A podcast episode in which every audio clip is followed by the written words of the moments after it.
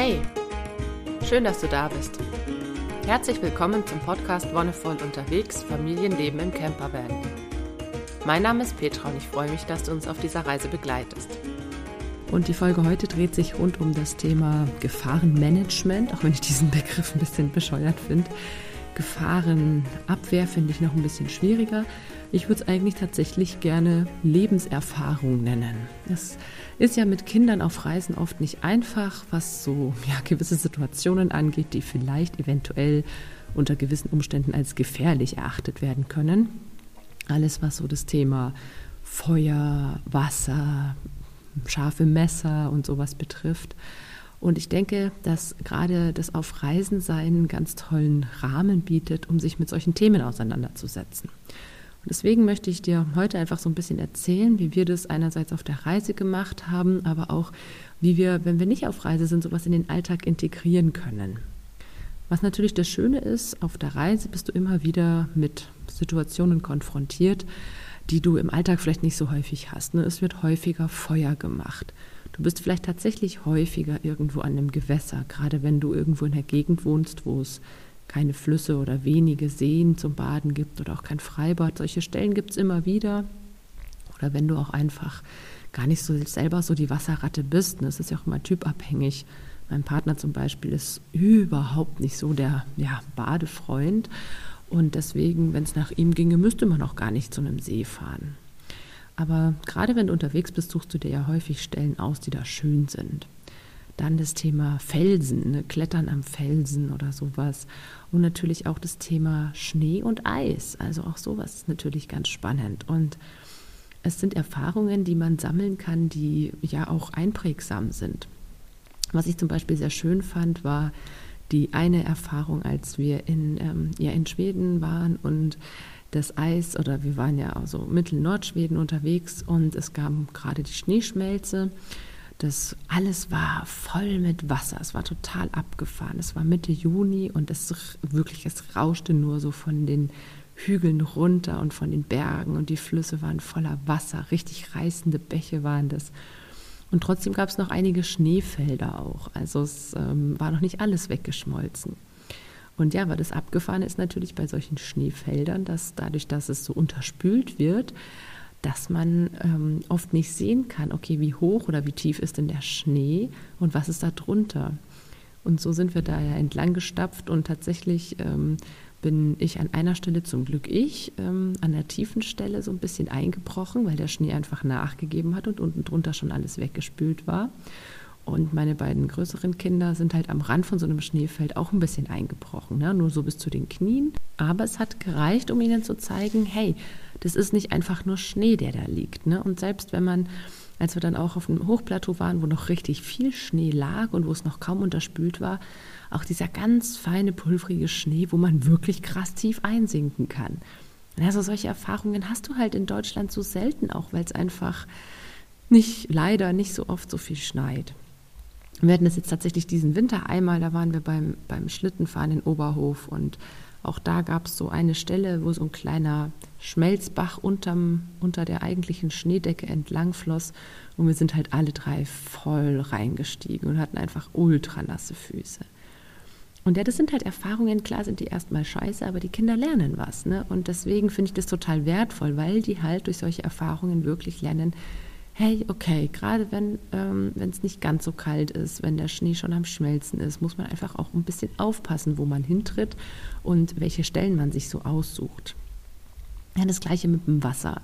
Ich finde, Wasser ist ein unglaublich tolles Element. Also im Gegensatz zu meinem Partner bin ich die totale Wasserratte. Wenn irgendwo Wasser ist, will ich reinspringen, egal ob das warm oder kalt oder eisig ist. Ja, okay, eisig vielleicht nicht aber tendenziell ähm, siehst du mich in wenigen Minuten da irgendwo planschen oder schwimmen.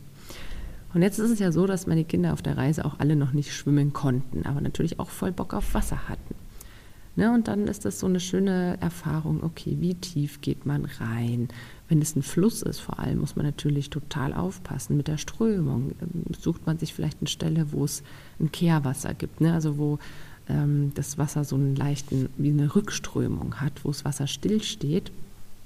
Und auch so ganz viel über, über das Wasserverhalten zu lernen. nicht einfach blind links irgendwo geil Wasser in den Fluss reinzuspringen, sondern sich wirklich anzugucken, okay, wie fließt der, wo ist es seicht, wo gibt es, wie gesagt, Stellen, die geeigneter sind als andere vielleicht. Und da habe ich schon die Erfahrung gemacht, dass dieses auf Reise sein und immer wieder an neue Gewässer kommen, auch einfach nochmal dieses Bewusstsein dafür schult. Weil klar, wenn du irgendwie, ich meine, wir haben eine Zeit lang ja in Marburg gewohnt, da fließt die Lahn so richtig schön durch die Stadt durch. Und da gibt es auch ein paar richtig herrliche Badestellen. Manche sind eben nicht so geeignet, manche Stellen zum Reingehen. Aber dann ist es halt so der Fluss, den du kennst. Ne? Dann weißt du ziemlich genau, okay, da kann ich hin. Das lernst du irgendwie von klein auf. Die Stelle ist gut. Warum? Vielleicht weißt du das gar nicht. Oder vielleicht wird es gar nicht so wirklich thematisiert oder hinterfragt. Aber so, wenn du immer wieder an neue Orte kommst, stellst du dir halt immer wieder die Frage, okay, wo hat der Fluss eine gute Stelle? Wo kann ich gut und ungefährdet da ins Wasser gehen? Und das ist eigentlich total wertvoll, finde ich, weil ja auch da die Kinder, ja, es hört sich immer so hochgestochen an, Erfahrungen fürs Leben machen. Aber das ist es ja tatsächlich. Gerade wenn man noch nicht schwimmen kann, aber Bock auf Wasser hat, muss man sich halt wirklich die Stellen aussuchen, die cool sind.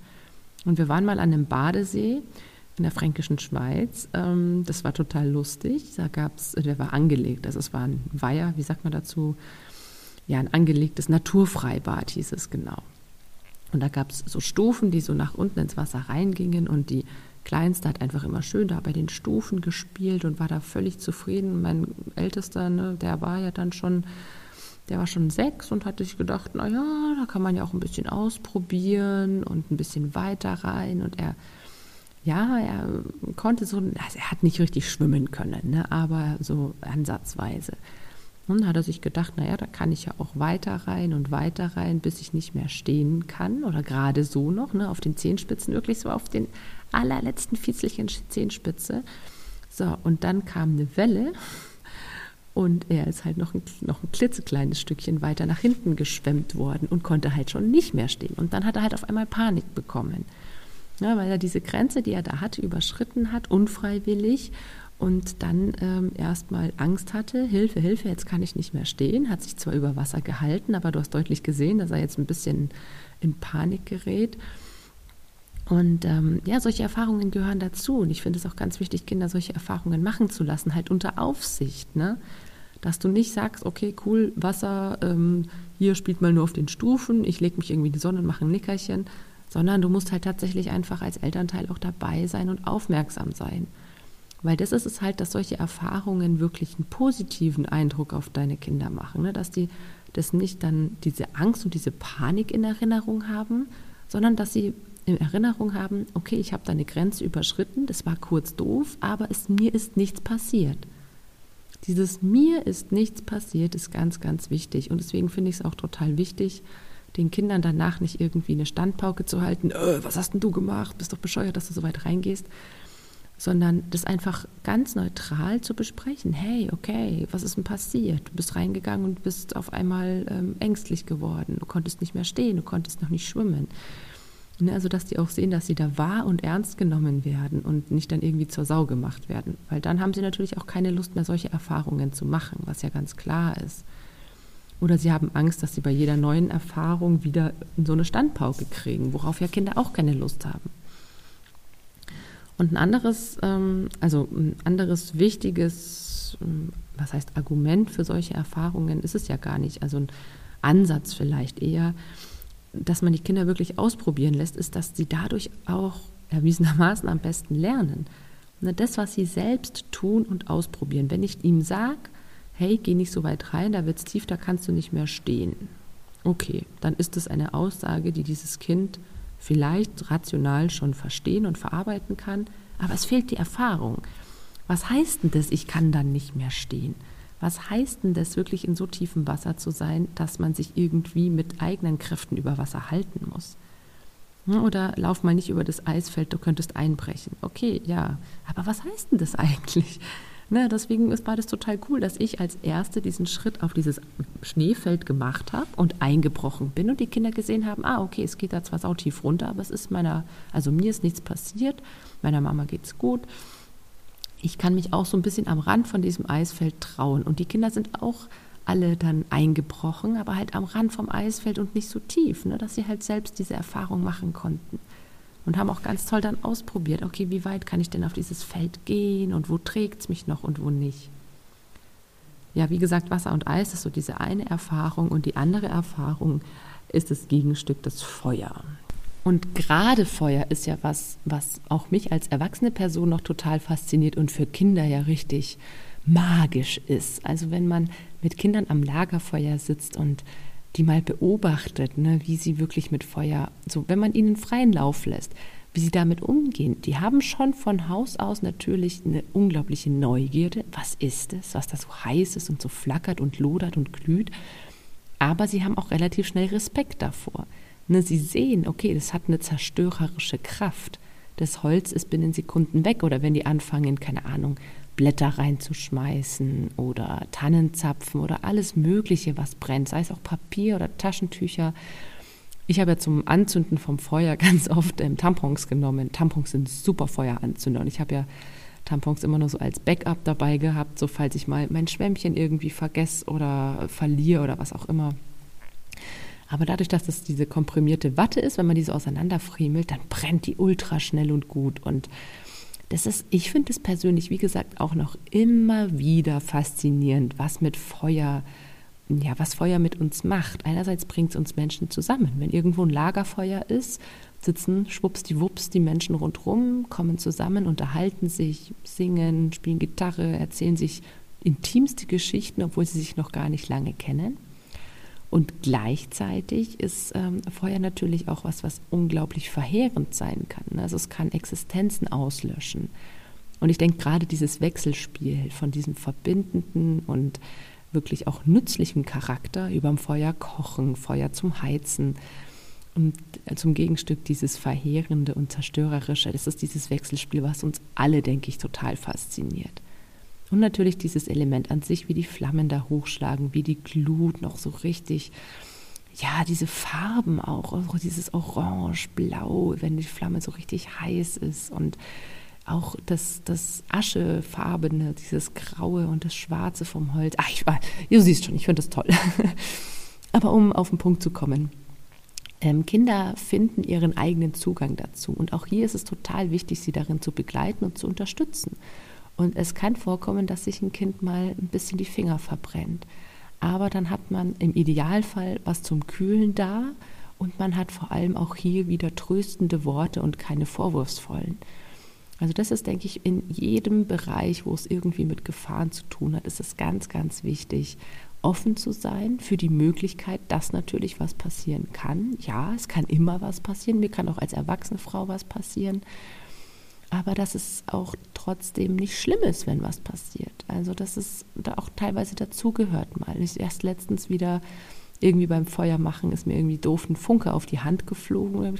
Auch eine kleine Verbrennung halt von dem, ja, es war ein größeres Glutstück, aber genau, es ist halt irgendwie ne, gesplittert, das Holz beim Reinpacken war irgendwie dumm gelaufen, zack, hat man halt eine kleine Verbrennung. Aber es ist ja kein Weltuntergang. Und ich denke, dass es auch ganz wichtig ist, den Kindern beizubringen, weil oft wird meiner Meinung nach aus so kleinen Wunden relativ schnell ein Riesenbohai gemacht. Und manche Eltern, ähm, ich hatte mal eine im Kurs, die meinte, ach, ihre Siebenjährige flippt wegen jedem kleinen Kratzer total aus und muss dann immer gleich getröstet werden und braucht für jedes Ding Pflaster. Und letztendlich ist es, denke ich, ganz auf die Art und Weise, wie wir schon in, von frühestem Babyalter an mit Verletzungen umgehen. Sind wir wirklich so, dass wir sagen, ah, oh Gott, oh Gott, da muss was drauf und das müssen wir irgendwie verbinden oder Pflaster drauf oder was auch immer. Oder sind wir wirklich das Gegenstück pusten und weg ist es. Ja, also es, dieses Ach, ist nicht schlimm, wird gleich wieder. Ist alles gut. Eher so diese Richtung. Kinder werden sich verletzen. Kinder werden schmerzhafte Erfahrungen machen. Die gehören genauso zum Leben dazu. Aber ich denke, dass es ganz wichtig ist, dass wir ihnen die Chance geben, die unter einer begleiteten, liebevollen Atmosphäre zu machen. Zusammen am Lagerfeuer, zusammen im Wasser, zusammen beim Schnitzen. Ne? Auch Schnitzen ist sowas. Da ist ein scharfes Messer mit im Spiel und es ist okay, wenn Kinder sich da auch mal in den Finger schneiden. Das wird passieren. Es ist unvermeidlich, passiert mir auch ab und zu noch. Und ich fand es ähm, erst letztens sehr, sehr erstaunlich ähm, eben mein, mein großes Kind, der, der Sohn, hat mit, im Kindergarten irgendwie mit drei oder dreieinhalb haben die einen sogenannten Schnitzführerschein gemacht. Das heißt, dass die Kinder so ein bisschen ja, die Schnitzregeln kennengelernt haben und wenn sie sie gewusst haben und wenn sie sie auch umgesetzt haben, dann durften sie ähm, ja einfach ähm, auch Schnitzmesser mit sich führen. Und diese Schnitzregeln waren halt ganz banal, ne? dass man nur im Sitzen schnitzt, dass man immer von sich wegschnitzt, dass man die Arretierung im Schnitzmesser richtig reinmacht. Und wenn sie das alles wussten und gut konnten, dann haben sie das einer Erzieherin oder einem Erzieher gezeigt. Und dann wurde sozusagen ganz ohne irgendeinen Prüfungsdruck so eine kleine Schnitzprüfung abgenommen. Einfach nur um zu gucken, haben Sie diese Regeln begriffen und setzen Sie sie um. Und wie gesagt, es war mit drei, dreieinhalb, als mein Sohn das gemacht hat. Und erst letztens hatten wir uns zu Hause bei meinen Eltern irgendwie, die kam die Idee, auf einen Bogen zu basteln und hey, wir brauchen doch Pfeile, die müssen doch vorne spitz sein. Und ich, ja, hey, ich habe jetzt unsere Schnitzmesser nicht dabei, habe meine Eltern nach einem scharfen Schnitzmesser gefragt und wir haben auch eins bekommen, aber so nach dem Motto, ja, aber das machst jetzt schon du und nicht die Kinder, oder? Und ich war erstmal so, äh, hä, nee, warum sollte ich das machen? Kinder können das. Ne? Also bis auf die Kleinste, die hat jetzt noch nicht so viel Erfahrung, aber die beiden Älteren, die können super gut schnitzen, die wissen, wie das geht. Dann war erstmal auch so das, ähm, ja, ein bisschen Verblüffung und auch ein bisschen Skepsis da. Und das kann ich auch ein Stück weit nachvollziehen, weil es nicht so üblich ist, dass Kinder früh lernen, auch mit scharfen Messern umzugehen. Also unsere Kleinste, die hat zum Beispiel immer beim, ähm, das war so geil, die hat einfach immer schon ganz früh, sobald sie quasi, ja nicht sobald sie ein Messer halten konnte, aber ja, so mit eineinhalb, zwei hat die angefangen, ähm, wenn wir Gemüse geschnippelt haben, wollte sie da unbedingt mitmachen. Und klar gibst du halt dann dem Kind auch ein ordentliches Messer, weil ich persönlich finde, es gibt nichts Schlimmeres, als mit einem stumpfen Messer Gemüse zu schneiden. Und zweitens finde ich, ist auch die Gefahr, sich dann zu verletzen, viel höher, weil mit einem stumpfen Messer rutscht du tatsächlich leichter mal ab oder ähm, ja, machst gar keinen richtigen Schnitt, bist nicht richtig durch und so weiter. Und ja, die hat sich dann auch ein, zwei Mal tatsächlich in den Finger geschnitten, aber es war auch nie ein Thema. Ne? Hat dann ein bisschen geblutet haben wir dann eben kurz abgetupft, es war dann auch schnell wieder in Ordnung. Und das sind halt diese Erfahrungen unter, wie, wie ich schon vorher gesagt habe, unter diesen Umständen, dass Kinder sowieso irgendwann damit in Berührung kommen. Also man kann Kinder nicht von sämtlichen Verletzungen, Schmerzen oder Übel abhalten. Und ich finde es total wertvoll, ihnen einen Rahmen zu bieten, wo sie das in einer liebevollen Atmosphäre ausprobieren können und sehen können, hey, okay, solche Erfahrungen sind nichts Schlimmes, die gehören dazu, die sind gut, weil aus solchen Erfahrungen können Sie vielleicht für später ganz viel mitnehmen. Sie trauen sich vielleicht auch viel mehr, andere Dinge auszuprobieren, als wenn wir als Eltern schon immer von vornherein sagen, oh nee, nee, lass mal, da könnte ja das und das und das passieren. Und ganz ehrlich, letztendlich ist das ja auch nur unsere Wahrnehmung, da könnte das und das und das passieren. Also ich meine, wir Erwachsenen steigen in Autos und rasen über die Autobahn, was halt einfach das Gefährlichste ist, fast, was man machen kann. Also ähm, es ist natürlich auch eine Frage des Verhältnisses und der Relation und der Gewöhnung. Wenn wir daran gewöhnt sind, mit Feuer zu hantieren, uns im Wasser aufzuhalten, mit Messern umzugehen, ne, wenn wir das immer wieder machen, dann ist auch das ein ganz, ganz alltäglicher und rücksichtsvoller Umgang. Das, da werden wir nicht leichtsinnig, da okay, vielleicht irgendwann mal, wenn wir es eilig haben, ne, in, in, unserem gestressten Erwachsenenalter wird man da wieder ungeduldiger. Aber gerade bei Kindern, die noch so diese Ruhe und diese Geduld haben, sind es eigentlich solche schönen Qualitäten. Wirklich dieses in sich in Ruhe hinsetzen, irgendein Schnitzprojekt anfangen oder ähm, sich ein Lagerfeuer anzünden. Hier eben unser, unser Siebenjähriger will jetzt schon immer selber einfach das Feuer anzünden, ne, weil er weiß, wie es geht und weil er wirklich achtsam damit ist, weil er auch weiß, was das Feuer braucht, um gut zu brennen. Und total schön zu sehen, dass unser Sohn jetzt einfach sich selber auch Feuer machen kann, wenn er möchte. Und dass er weiß, wie man es auch wieder ausmacht. Also es sind einfach Lernfelder, finde ich, die klar so in einer gewissen Art und Weise mit Gefahren behaftet sind. Aber es gibt, also wir sind ja, wenn man es so sehen will, von Gefahren umgeben. Wenn du jetzt irgendwo auch unterwegs bist, ähm, sei es jetzt halt in der Wildnis, dass da irgendwelche Pflanzen wachsen, wenn du Kinder hast, die sich Sachen in den Mund stecken, ist das fast gefährlicher, ne, dass die irgendwie mal eine Tollkirsche naschen, als dass sie ähm, jetzt irgendwie beim Baden hops gehen, weil sie irgendwie zu weit reinlaufen. Also es ist immer eine Frage, finde ich, des Verhältnisses. Und ich finde es ähm, einfach total schön, Kindern diesen sicheren Rahmen zu bieten und sie da heranzuführen. Und ähm, das ist, denke ich, was, was auch vielen Erwachsenen gut getan hätte in, in, einer gewissen, in einem gewissen Alter, dieses Ausprobieren und Experimentieren dürfen unter Aufsicht. Für die großen Kinder dann auch schon weniger unter Aufsicht, ne? also dass man sich auch, wenn man weiß, okay, das läuft einigermaßen, dass man sich auch weiter zurückzieht. Und das ist, denke ich, auch was Wichtiges, um so diesen Selbsterfahrungsprozess noch ein bisschen zu steigern dass die Kinder auch wissen, okay, ähm, ich bin jetzt hier zum Beispiel verantwortlich. Das hatten wir letztens, als wir Lagerfeuer gemacht haben, habe ich zu meinem Sohn gesagt, ich muss jetzt mal aufs Klo. Ich bin in den Wald gegangen und ähm, war halt einfach ein paar Minuten weg. Ich habe gesagt, in der Zeit bist du auch der Hüter vom Feuer. Da ist jetzt keine erwachsene Person dabei, die, ähm, die das beaufsichtigt, sondern du bist da und du weißt, was zu tun ist. Du sitzt am Rand, du guckst, dass keine großen Glutstücke irgendwie aus der Feuerstelle rausfallen. Wenn ja, tritt man sie einfach aus oder so Sachen. Und ey, mein Sohn hat sich so gefreut über diese Aufgabe. Und als ich wieder kam, er war, er war stolz wie Oskar, wirklich mit ganz gespaltener Brust. Hat er gesagt, oh, ich habe das Feuer, guck mal hier, es ist nicht ausgegangen, es brennt noch schön, es ist nichts abgefackelt.